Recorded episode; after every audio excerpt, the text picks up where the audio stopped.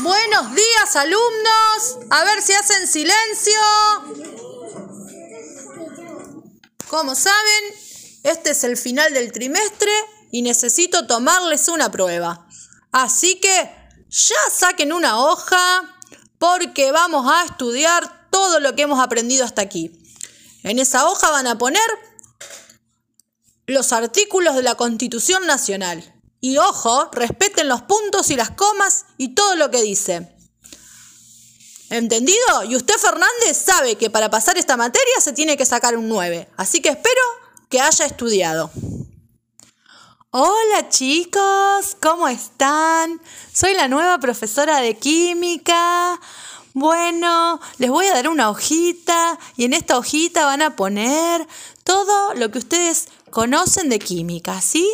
¿Por qué? Porque a mí esto me va a servir para saber qué temas vamos a trabajar este año. También pongan los intereses de ustedes, qué cosas les gustaría aprender en química.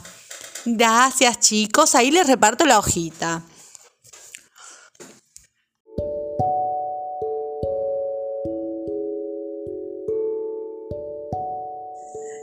Seguramente nos parece muy familiar lo escuchado anteriormente. Cuando hablamos de evaluación, tradicionalmente hablamos de diferentes tipos de evaluación.